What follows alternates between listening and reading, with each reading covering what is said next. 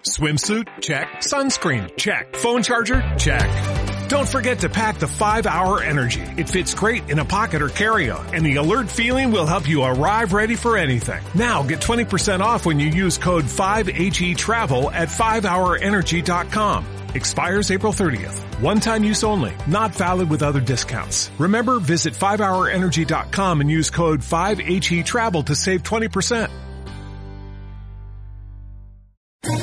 ¿Quieres especular en la bolsa de la mano de un profesional? Operativadax.com. Recibe al momento en tu móvil las compras y ventas que realiza Alberto Iturralde sobre el índice DAX. Nunca ha sido tan sencillo ganar en bolsa. Operativadax.com.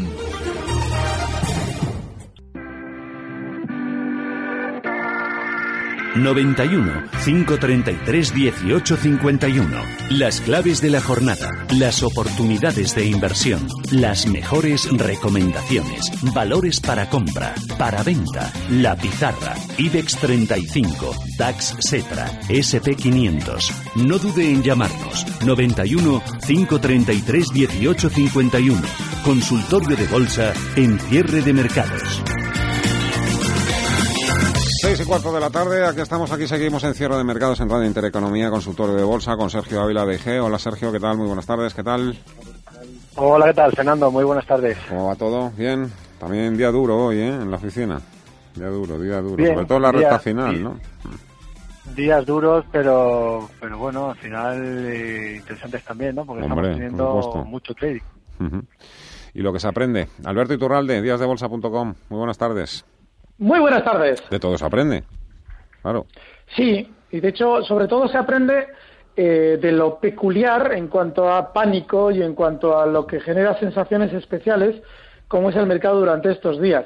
Llevábamos unos meses de letargo en los que las subidas prácticamente se daban ya por hechas y desde luego que quien sobrevive a situaciones como la que estamos viviendo durante estos días está ya mucho mejor preparado de lo que estaba seguramente hace seis meses. De manera que también, aparte de un motivo de, inquietud o como lo quieran llamar, también tiene que ser un motivo de, entre, en cierto modo, de cierta alegría o por lo menos de cierto, cierta evolución como especuladores.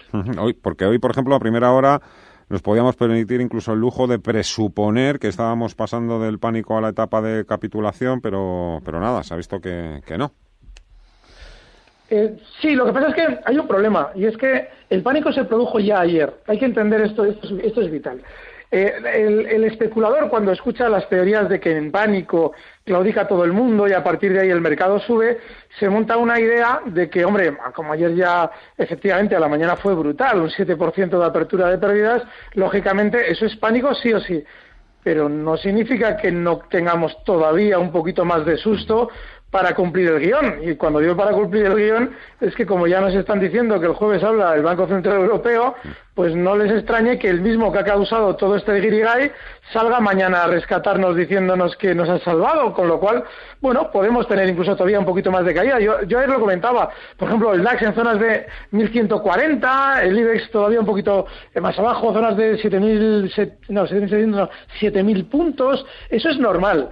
Ahora, que el pánico ya se ha visto desde ayer y que los niveles que estamos viendo ahora se verán superados, yo no tengo ninguna duda, vamos. ¿Cómo lo ves tú, Sergio? Capitulación, esa es la palabreja que están deseando oír los inversores. Pues mira, la verdad es que estoy realmente bastante bastante extrañado porque he visto que amigos míos que, que llevan mucho tiempo sin invertir en bolsa, cuando el mercado ha estado subiendo con muchísima fuerza, me preguntan ahora si es momento para comprar, ¿no? Han visto las caídas y la gente ya pues empieza a animar y me dice que es el momento para comprar. Yo en cualquier otra situación de mercado, realmente, que hubiese sido similar, pues evidentemente una fuerte caída normalmente suelen ser momentos interesantes para entrar en el mercado, no suelen ser oportunidades de compra. Pero en esta ocasión, eh, para ser sincero, la verdad es que, lo, que soy bastante pesimista. Es decir, mm. Hemos visto una caída muy veloz, hemos visto al VIX superar la zona de, de 50, ¿no? que eso no lo habíamos visto antes eh, nada más que en crisis anteriores y la verdad es que no me gusta. ¿no? Eh, puede ser que yo me equivoque y que, que pueda perder la oportunidad de entrar en estas caídas pero la verdad es que no tengo nada claro cuál es va a ser el devenir de los mercados, ni mm. siquiera de la economía mundial. ¿no? Yo en este momento para nada lo tengo claro. Creo que hay muchas dudas todavía sobre el coronavirus. Mucha gente se piensa que esto simplemente es una gripe y que se va a solucionar en cuatro días. ¿no? Mm. Hemos visto que China parece que está consiguiendo paralizar la epidemia y parece que bueno que la gente se piensa que aquí va a ser va a ser igual, ¿no? Y realmente creo que no se le está dando la importancia que realmente tiene. Eh, primero porque es un virus que se contagia muchísimo, un virus que sabemos que no hay vacuna y que no hay tratamiento específico. Se están haciendo otros tratamientos de otras eh, para la gripe, pero no es un tratamiento específico. Si comparamos esto con China, ¿no? en Europa con China, bueno, pues vimos que en China, desde que tuvieron 500 casos confirmados en, Wuhan, justamente antes del año nuevo chino ya cerraron por completo la ciudad, ¿no? Cerraron la ciudad y cerraron toda la provincia. Se cerraron oficinas, fábricas, colegios, universidades, las carreteras, estación de tren, etcétera. Y esto, bueno, es una ciudad, Wuhan, que tiene 10 millones de, habitantes, Madrid aquí somos 4 millones, parece que, es probable también que se pudiera extender con mucha facilidad. Ya digo, 500 casos confirmados y cerraron todo. Y además no hay que comparar las medidas que tiene China con las que tenemos aquí, las que estamos utilizando aquí en España. ¿no? Allí el control es absoluto. Vimos cómo los chinos desde el primer momento sabían a dónde se desplazaba cada uno, dónde iba, con quién, se, con quién estaba, eh, todo ello lo tenían que meter a través de una aplicación cuáles eran sus síntomas. En el momento en el que había un, mínimo, eh, una mínima duda de contagio, ya pues te ponían en rojo y te, ponían en cuarentena. Aquí yo, no sé, aquí la gente parece que el tema de las cuarentenas no se lo está tomando realmente en serio, ¿no? Bueno, ni los aislamientos, ¿eh? A mí me están contando casos también de gente que está en aislamiento en sus casas, pero nada, que sale como Pedro por su casa, ¿eh? Sale y entra con una facilidad, pero bueno. La gente sale, entra, no pasa nada, no sé. Eh, bueno, en China yo veíamos, ¿no? Que a la mínima que te tomaba la temperatura la policía, tenías más de 37,3 grados, eh, te mandaban en cuarentena y ahí no salía ni Dios, ¿no? Y además habíamos visto cómo incluso han tapiado puertas de, ciertas casas. Todo esto ha hecho que, así, e incluso con todo esto, hemos visto, ¿no? He leído en el eh, South China Morning Post, en el periódico, que se estiman que hasta ahora eh, sean unas pérdidas de 196 mil millones de dólares en China. ¿Vale? Aquí parece que, no va a tener impacto económico, ¿no? Parece que, que todo eh, esto se va a solucionar rápido, que no va a haber muchísimos afectados, que tenemos que nosotros somos inmunes a cualquier a cualquier virus y, bueno más, allá de, toda la realidad ya tenemos el 13% de los infectados ya están en Europa ¿no? del, del total y en España ya tenemos 1.622 casos 135 sí que es cierto que se han curado, 35 fallecidos, pero tenemos 101 personas en la UCI. Y bueno, eh, yo no quiero ser alarmista, pero esto no, no pinta muy bien para, para la economía a nivel general, porque esto no sabemos cuánto tiempo va a durar y, tampoco para los mercados. tanto, no es una situación normal y no y soy un poquito pesimista en ese, en ese sentido. Venga, a ver qué os quieren preguntar hoy nuestros oyentes. Empezamos con la primera nota. Buenas tardes a todo el equipo de Radio Intereconomía. Mi nombre es David y quería hacerle una pregunta al señor Iturralde. Mucho tiempo atrás ya previó de manera muy acertada que la tendencia del sectorial bancario era claramente bajista. Quería preguntar si tras estas últimas caídas considera que la banca ha hecho un suelo, va a profundizar aún más las caídas o va a haber un cambio de tendencia. Y más concretamente sobre CaixaBank. Muchas gracias. Muchísimas gracias, querido David. Eso lo sabía hasta yo. lo de la tendencia, solo hay que ver lo que están haciendo los bancos en los diez últimos años. Alberto, venga, te dejo. Bueno, yo empecé a explicar que efectivamente en el 18, cuando publicaron maravillosos resultados y empezaron a caer, que a la banca le quedaban eh, dos, eh, dos etapas muy importantes. Una primera de una caída brutal. Eh, de hecho, si observan las caídas de los valores mínimamente normales a nivel global y la de la banca, la de la banca es muchísimo mayor que el del resto de los sectores. Y segundo, una etapa en la que justificaran esa caída. Eh, la verticalidad de las últimas descensos lo que indica es que el suelo no han hecho, vamos, ni por asomo. Y a mí me encantaría que ya salieran a explicarnos cuál es el problema. Claro, alguien dirá el coronavirus, no, no. La bolsa no está cayendo por el coronavirus, la bolsa está cayendo por la creación del dinero de la nada que como tiene un bajo tipo de interés, corre al mercado. Los inversores van al mercado a comprar lo que venden los núcleos duros de las empresas y el negocio se redondea si tiran los precios. Luego, esta caída que estamos viviendo, nos están, eh, lógicamente, desde todos sitios se nos habla del coronavirus, es estructural, no es coyuntural, no se debe a una situación concreta, se debe a algo en la estructura de la economía. Y los bancos todavía no nos lo han contado, con lo cual no, no solamente no han hecho suelo, sino que tienen que todavía estar un tiempo penando. Mm. Estos diez primeros minutos de programa de consultorio este martes me están sirviendo más que que todos los programas que he hecho en la última semana. Juan, hola, buenas tardes.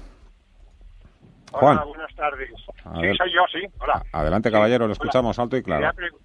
Quería, preguntarle al señor Iturralde si es posible. Eh, bueno, eh, Amadeus, eh, la verdad es que lo compré a 67, subió como siempre a 74, 76 luego le puse stop loss a 69 y bueno, ya lo estoy esperando y viendo que está en 51, 52, bueno, es un sector muy muy crítico, con lo cual ahí voy a esperar. Eh, quería preguntarle otra cosa que me importa más. Yo, yo eh, no te invierto en futuros, en el futuro del DAX. Y la pregunta concreta es, ¿qué me aconseja en cuanto a periodicidad? El, eh, ¿Una hora o dos horas? Muchas gracias. Pues muchas gracias a usted, caballero. Alberto. Lo, lo que le recomiendo es que especule en tramos eh, que no le, haga, no le obliguen a estar pipeando, es decir, buscando movimientos muy pequeños, o tener que cerrar la posición a cierre de sesión. A partir de ahí, yo no le puedo recomendar ningún tramo concreto, porque si usted eh, tiene, por ejemplo, yo en la operativa DAX, estos días tengo que ampliar los tramos con los que me manejo, porque no es lo mismo hacerlo con un DAX que se desplaza al día un 1,5% de media, que es lo que lleva haciendo el DAX durante los últimos años y de repente hacerlo con un DAX que, si tenemos en cuenta lo que se ha estimado durante la noche que se tendría que haber desplazado el DAX, agárrense, estamos hablando de un siete y medio de volatilidad diario. Luego ahí yo no especulo mm, por menos de 200, 300 puntos de objetivo. Y eso, hombre, se puede hacer en media hora, pero lo normal es que se tarde más tiempo. Con lo cual, yo lo que, lo que, le recomiendo es que usted busque a ver qué tramos son los que le hacen sentir cómodo y ajuste el eh, horizonte horario a esos tramos. Más notas. Buenas tardes. Pregunta para mm, Sergio Ávila o Alberto Iturralde. Repsol, compradas a 8,7 con esta bajada del petróleo, ¿cómo lo ven? Gracias. Y quería también preguntar por eh, Dane Stop, ticket GME. Ha hecho un doble suelo y me parece una acción interesante. Gracias. Muchísimas gracias, caballero. Le dejamos a GME a Alberto y nos ponemos manos a la obra con Repsol, que estará todo el mundo eso, pues con las orejas bien pegadas a la radio ahora mismo. Sergio. Eh, Repsol. me ha dicho Repsol. Repsol. Vale.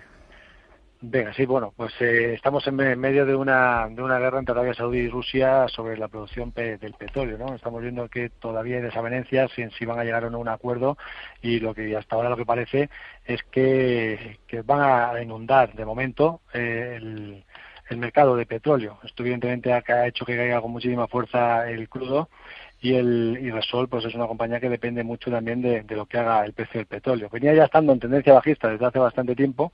Sí que es cierto que, bueno pues ha acercado a una zona de, soporte importante en el entorno de los 7,79 pero yo no veo que sea un valor todavía para, para posicionarse en él, ¿no? Tanto en gráfico eh, de medio plazo como en corto plazo está en tendencia bajista y sería, si quisiéramos buscar aquí algún tipo de oportunidad, quizás sería intentar buscar algún tipo de rebote en muy corto plazo y salirse rápido, ¿no? Porque eh, creo que puede sufrir todavía más el petróleo si no si no si esto se alarga no si no se llega a un acuerdo y que además con, con el estado general de, pánico no que hay en el mercado si las caídas vuelven a entrar también van a caer van a entrar en sol.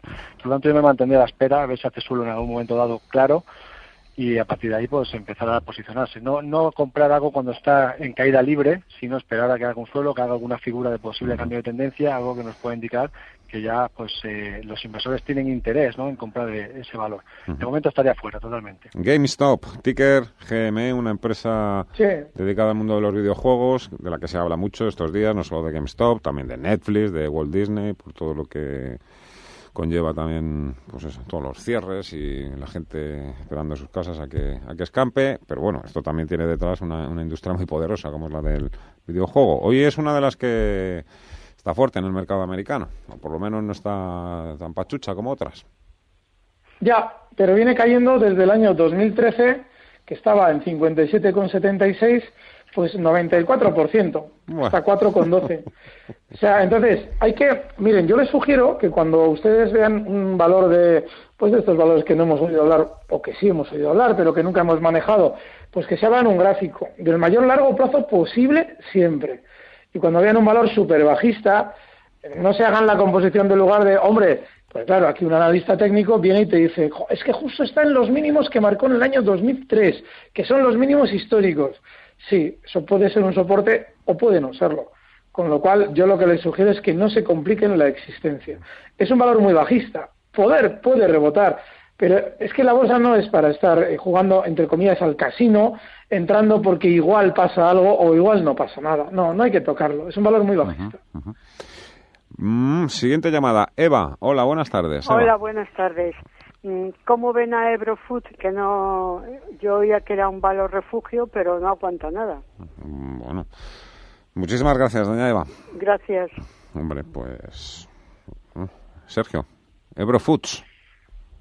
Pues bajista, está, está bajista. Es un valor que ha perdido zonas de soportes importantes, ha perdido la media de largo plazo, ha perdido los 17.81 y esa es zona de, de haberse salido del valor. De hecho, luego ha hecho pullback de nuevo, ha intentado rebotar hacia, esa zona que ha sido resistencia y a partir de aquí, pues eh, de nuevo estamos en zona de caídas. Podría tener un soporte en el entorno de los 16.49 pero es un valor tampoco que, entraría. Y de hecho quizás eh, viendo cómo está el mercado si estuviera en positivo saldría y si estuviera en negativo me ajustaría bastante los stops a la zona de mínimos que generó que, ha generado esta semana. Eh, 16 16.63 o, o el mínimo previo 16.50 pero no, estaría dentro del valor.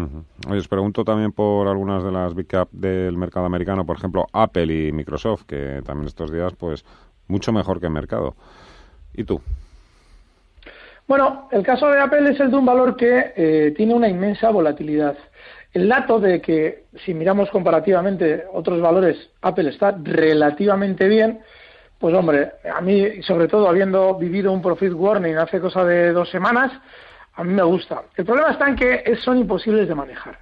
Cuando un valor Nasdaq eh, dispara su volatilidad, aunque esté cayendo globalmente menos que los demás, es que no hay manera de meterle mano, porque estamos hablando de desplazamientos diarios del, pues eso, del 15% sin pestañear. Con lo cual, miren, yo, efectivamente, no, está, está mucho mejor, pero yo hasta que no haya una sensación de, eh, yo es que creo que en todos los índices tenemos que ver algún, probablemente algún mínimo más y que empiece esto a subir sin que entendamos por qué. Y ahí será el momento, tanto de Apple como de Microsoft, como de todas, para un rebote. Seguramente no para mucho más, pero para un rebote sí. Como todavía eso no ha llegado, yo desde luego también me abstendría de Apple. Más notas. Mi pregunta es que cómo van a solucionar el problema en, en el que estamos metidos. Si el problema viene surgido de toda la liquidez que han metido los bancos centrales, ¿cómo van a solucionar el problema metiendo más liquidez o rebajando impuestos a las empresas. No lo entiendo, no sé cuál o qué solución le van a dar al problema. Vamos, que este oyente puede pensar, Sergio, que es peor el remedio que la enfermedad. Sí, es que incluso podría ser podría ser peor, ¿no? Este, estamos en un momento dado en el que hemos estado durante mucho tiempo con los tipos al 0%, tenemos a todos los países en Europa muy endeudados, eh, nadie pensaba ¿no? que iba a llegar un momento en el que pudiera ser de, estrés eh, económico financiero a nivel general todos los países seguían pues eh, como sin ningún problema y si ahora llegan las, eh, los problemas de verdad vamos a ver cómo salimos de esta ¿no? ¿qué van a hacer? bueno es, que pueden hacer varias cosas ¿no? pueden comprar DTFs pueden hacer nuevas pelitro pueden bajar los tipos de interés ya veremos a ver qué se le ocurre porque bueno, bajar el tipo de interés perjudica a la banca. Entonces, como están los bancos, no sé si será esa la mejor medida. Y puede hacer QE, eh, a ver que, a, dónde la dirigen, ¿no? Eh, muchas dudas. Habrá que esperarse al jueves y a ver qué es lo que, mm. es lo que, nos, que nos comentan. ¿Tú por dónde crees que puede salir eh, el jueves la señora Lagarde, Alberto? Lo más normal es que intenten vendernos que las medidas que vayan a tomar son buenas para el mercado. El problema está en la base, el problema está en los bancos centrales. Alguien pensará que no podríamos vivir sin bancos centrales. Pues miren, es la causa del problema y se podría vivir maravillosamente sin ellos. De hecho, no lo duden, viviríamos maravillosamente sin ellos. ¿Qué pasa ahora? Que como cada vez eh, ya se está denunciando más que lo que, ojo, lo que se llaman inyecciones de liquidez, que yo también utilizo ese término, es un término que se utiliza por parte de todos los economistas, pero deberíamos corregirlo. Es creación del dinero de la nada. Es que ese es el concepto correcto. ¿Por qué? Porque cuando se crea dinero de la nada, se está cometiendo un auténtico abuso financiero que va alargando un problema que estallará en nuestras manos o probablemente ya haya estallado.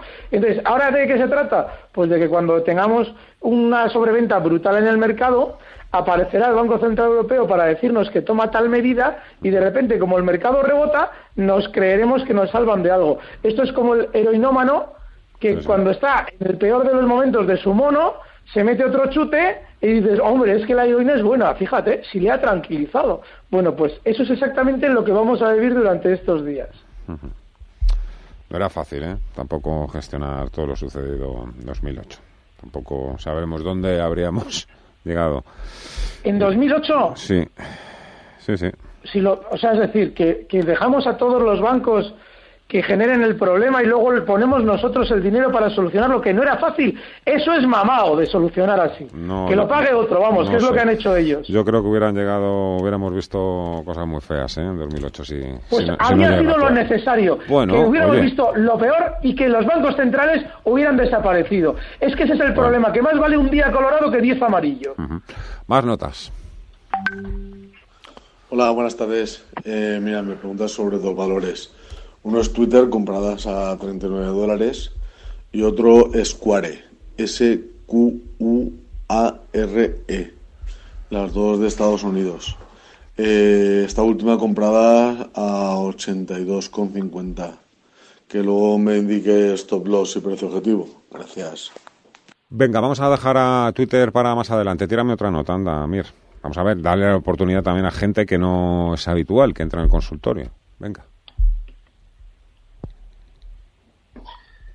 Buenas tardes, eh, soy Javier. Me gustaría saber qué opinan de el valor de Inditex, que está a menos de 25 euros, y ACS. También ronda 2021, si sería una buena oportunidad para entrar como inversión a medio y largo plazo. Muchas gracias y enhorabuena por el programa. Perfecto, Javier, muchas gracias. Inditex, eh, Sergio, para ti, venga. Bueno, pues eh, Inditex era uno de los valores que me gustaba hasta hace hasta que hemos tenido esta volatilidad, ¿no? Era un valor que había eh, generado una figura que me gustaba de ruptura de canal alcista, pero se ha invalidado eh, claramente después de haber hecho un doble techo y haber roto los mínimos, ¿no? Ha perdido la media a largo plazo y ha perdido el mínimo previo de los 26.89.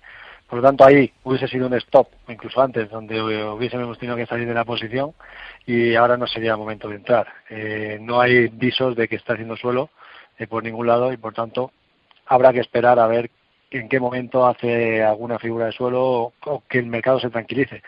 Mientras el mercado no se tranquilice, eh, como digo, yo preferiría estar en liquidez, que de hecho es como estoy, y vamos a ver si hay algún momento, alguna puntual que nos dé entrada, pero Inditex ha perdido, eh, el gráfico ha quedado totalmente destruido de lo bueno, de lo bien que estaba a lo mal que está ahora, ¿no? A corto plazo.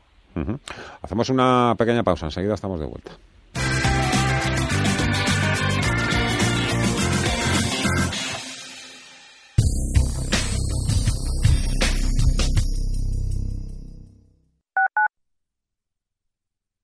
¿Eres del Atleti? Esta es tu forma de vida hecha radio. Atlético Play. Actualidad, debate, información postpartido y noticias exclusivas. Si eres colchonero, tienes una cita con Atlético Play todos los domingos a las 11 de la noche en Radio Intereconomía. Dirige y presenta Luis Momblona. Atlético Play. Franklin Templeton, gestora de inversiones, con más de 30 años de experiencia invirtiendo en mercados emergentes, le ofrece una amplia gama de fondos para poderse aprovechar de las nuevas oportunidades que se encuentran en China, India, pequeñas compañías, mercados frontera. Franklin Templeton, es hora de un nuevo enfoque.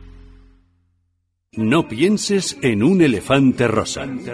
Ahora, no pienses en el restaurante Art and Sushi de Madrid. Inevitable. Vas a venir. Restaurante Art and Sushi, en la calle Carranza número 9, Glorieta de Bilbao. Reservas en el 91 039 88 33 o en artandsushi.es. En La Caixa trabajamos para poner la cultura al alcance de todos Desde nuestros centros colaboramos con los mejores museos del mundo. Llevamos el teatro y la música a todo el país y utilizamos el arte como herramienta para la mejora social, porque somos la fundación que invierte en mejorar la sociedad a través de la cultura. La Caixa es una fundación. La fundación es la Caixa. Tal vez lamente no haber escuchado un buen consejo para invertir. Quizá se arrepienta de no haberse informado sobre un plan de pensiones. ¿Acaso sienta no saber utilizar adecuadamente sus ahorros? Puede que le aflija no habernos conocido antes. Intereconomía. Nos preocupamos por su futuro.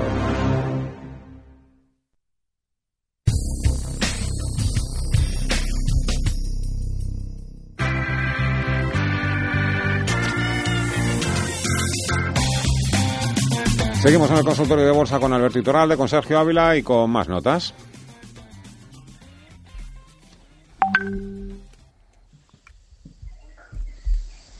Hola, buenas, soy José Luis. Ay, madre, ponme... Mira, pasa lo siguiente, yo que no, de verdad, Mireia, por favor, ponme, ponme a otro, anda, venga. Si es para darle oportunidad la- a gente que Buenas no- tardes a Por todos. ejemplo. Eh, nada, que ayer hemos leído la noticia de que Citibank cerraba, clausuraba algunas de sus plataformas de, de bolsa, algunos de sus brokers. Nos recordaba bastante a lo que hizo Bayer marchándose de España y cerrándole las posiciones a todo el mundo, en pérdidas, claro.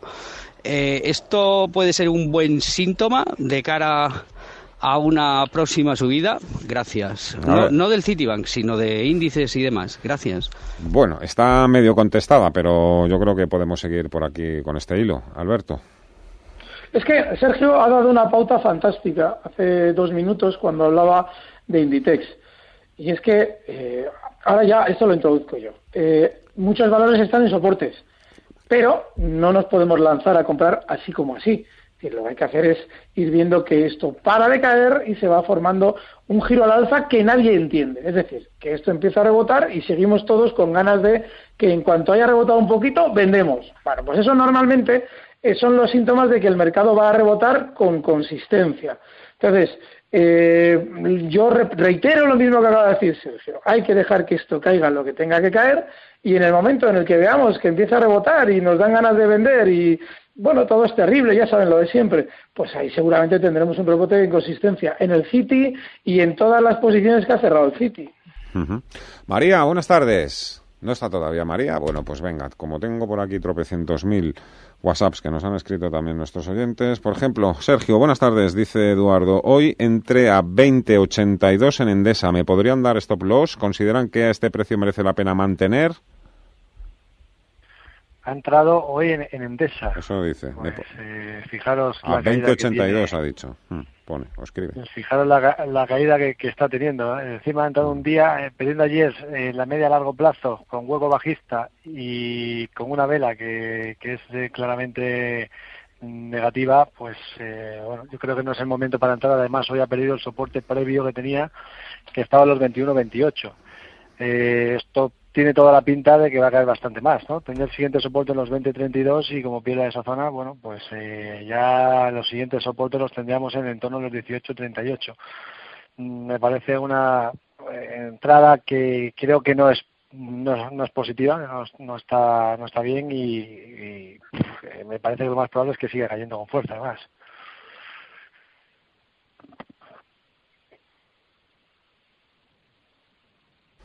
Vamos a seguir con más preguntas. María, ah, venga, pues tenemos a doña María al teléfono. Ah, buena- buenas tardes. Es que me habíais llamado, pero se había cortado. Ah, bueno, pues mire. Escucha, Fernando, mira Dime. si es tan amable.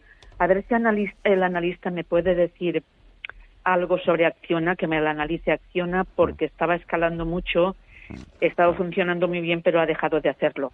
Para ver cómo la sigue viendo. A ella y a, y a Celnex, por favor, si cree que se puede entrar, que me diga soporte, Fernando. Perfecto, ¿Vale? muchísimas gracias, claro que sí, María. Gracias, un saludo. Adiós, adiós. Eh, por el acentillo creo que es María la Valenciana.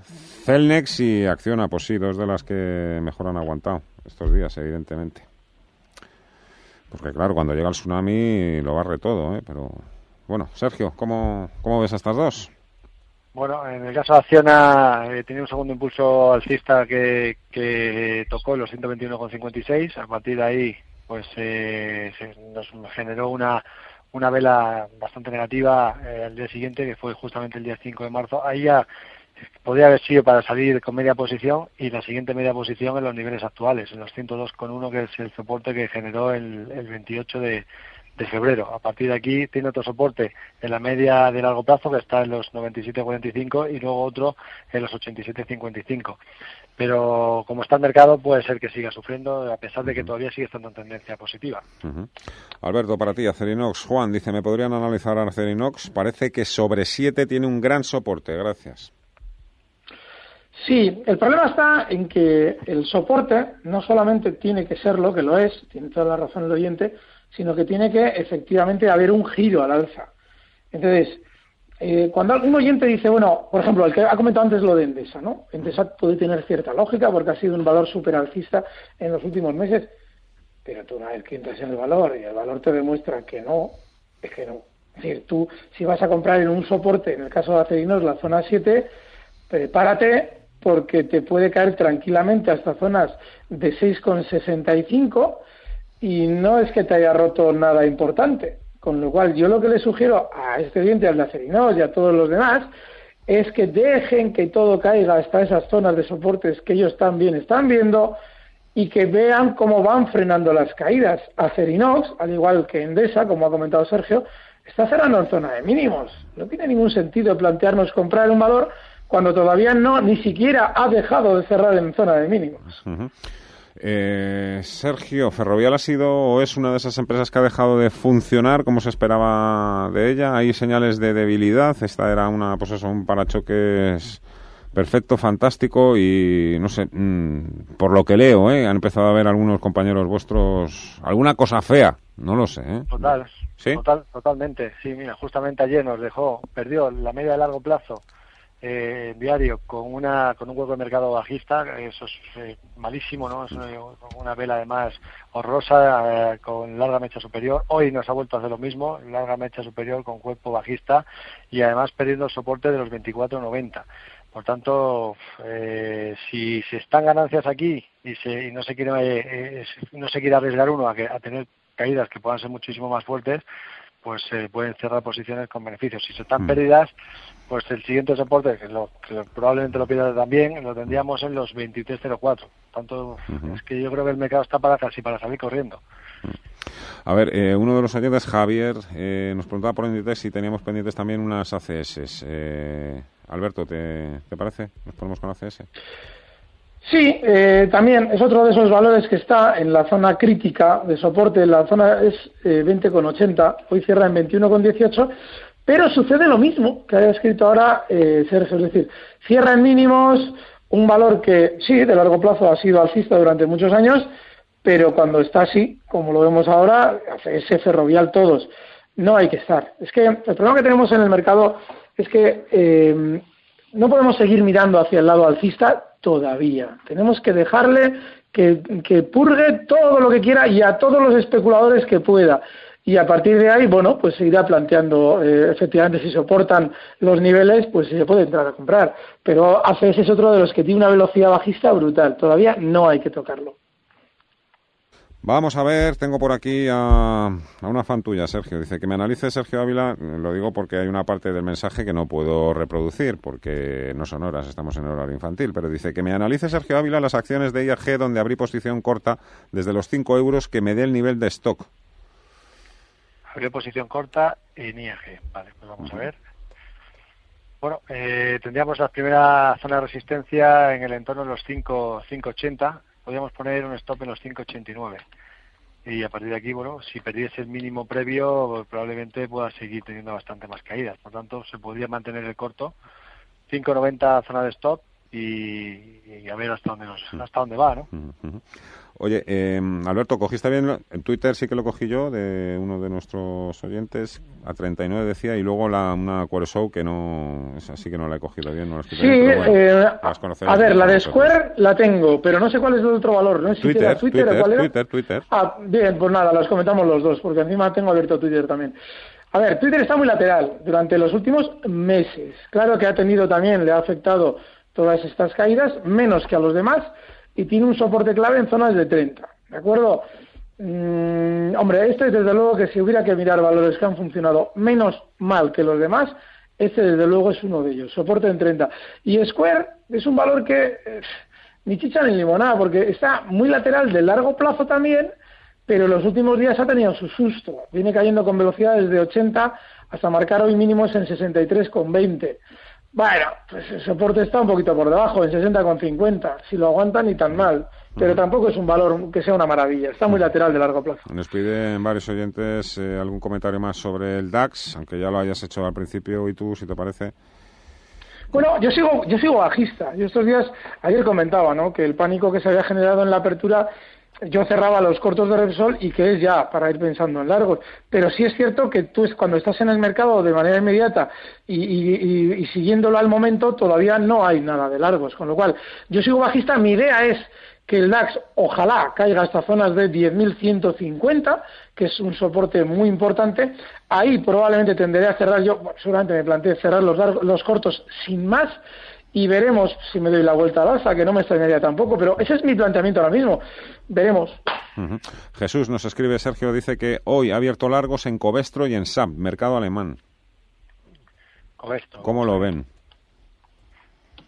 Bueno, pues lo veo muy mal. Eh, Covestro negativo, más negativo no se puede estar en valor, ¿no? Lleva cayendo con claridad desde que perdió la eh, desde que perdió la media de largo plazo que, luego además eh, se la encontró como resistencia en, julio de 2018, no ha hecho nada más que caer y la verdad es que el siguiente soporte lo tiene en los 23.55, o sea que no hay nada, eh, ni siquiera voy a, mirar en corto plazo, en riguroso corto plazo, bueno, puede tener una especie de doble suelo ahí en gráfico de media hora, pero lo, lo confirmaría si superase los 30,69.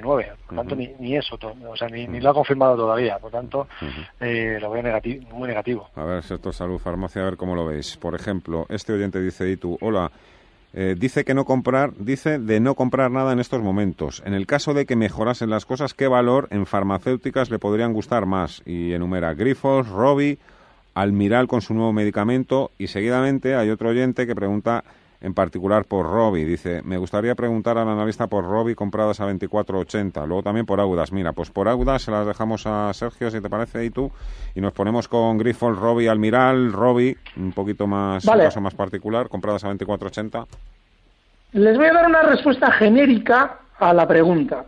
Miren, el, oiga, ¿hasta dónde puede caer? Y luego desde donde caiga, ¿hasta dónde puede subir? Y luego desde donde suba, ¿hasta dónde puede bajar? Ese tipo de cosas no tienen ni pies ni cabeza. Hay que ver a ver cómo, mire, por ejemplo, yo estos días comentaba que Endesa estaba funcionando mejor que las demás dentro de las caídas, es decir, caía menos. De repente hoy se apunta, entre ayer, ayer también, ¿eh? se apunta a las caídas como el que más. Y hasta parece que está recuperando el terreno perdido en la caída. Bueno, pues da igual. Si eh, ahora mismo miran al mirar verán que tiene muchísima más caída que Robbie.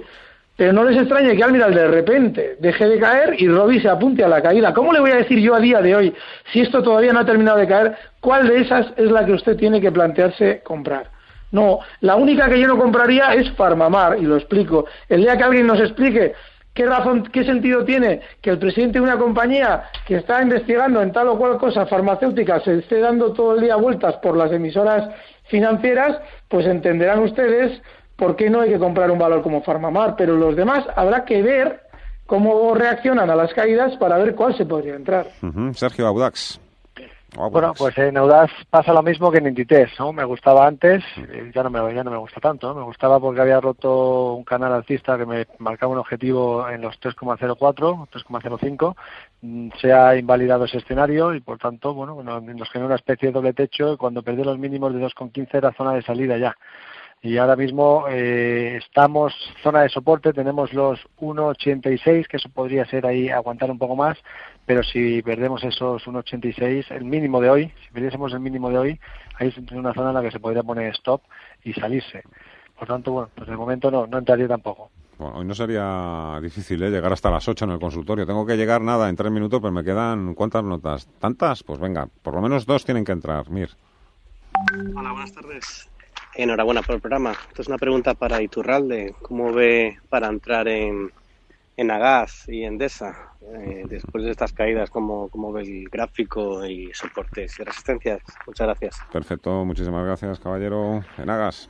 mal, mal, y, me, inquieta que, tengan esa predisposición para, para comprar porque efectivamente me voy a apuntar a lo que nos decía Sergio al principio. Eh, si ustedes tienen un planteamiento alcista con el mercado tal y como está, mm. Ojo, eh, cuidado, hay que, está bien que lógicamente veamos un pánico y no nos dejemos eh, llevar, pero es que no hay nada en los gráficos que nos deba hacer plantearnos una entrada. De hecho, es que en Agas, claro, alguien dirá, no, bueno, en Agas tiene un soporte en 18.40, que lo tiene. Joder, es que se está acercando a tal velocidad que no hay ningún indicio que a ti te deba hacer pensar que esto frena. Con lo cual, ojo, vamos a dejar que esto purgue y luego ya entraremos compradores. Una más. Buenas tardes. Mire, entré hoy en ArcelorMittal. Quizás me he precipitado, pero bueno, no sé si le ven alguna mm, vela que me pueda favorecer. Gracias, buenas tardes, Ana María. Gracias, Ana María Arcelor, Sergio. Pues mira, Arcelor la tenía yo en la pizarra hoy, pero para cortos, para operar con CFDs en cortos o con, eh, cualquier otro pues, pues, producto que me... Pues queda dicho, espérate que aguanta que la tiramos, venga. La, la pizarra. Venga, Arcelor para cortos, ¿qué más?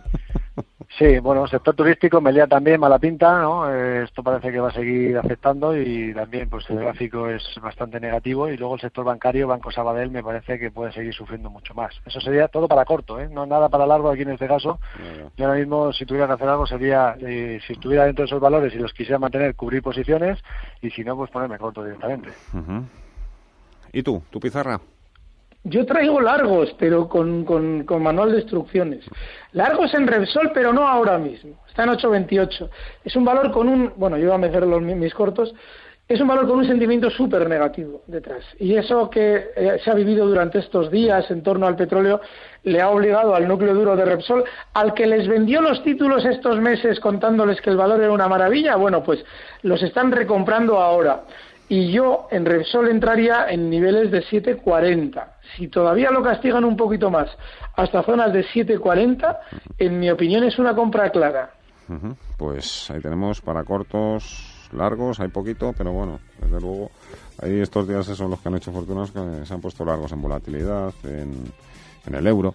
En Sergio Ávila IG, Alberto Iturral de Bolsa.com, ha sido un placer. Muchísimas gracias a los dos, ¿eh? gracias sobre todo por el sprint, por el esfuerzo y de verdad, muchísimas gracias. Agradecido por la Gracias, por Adiós, adiós. Muchísimas gracias.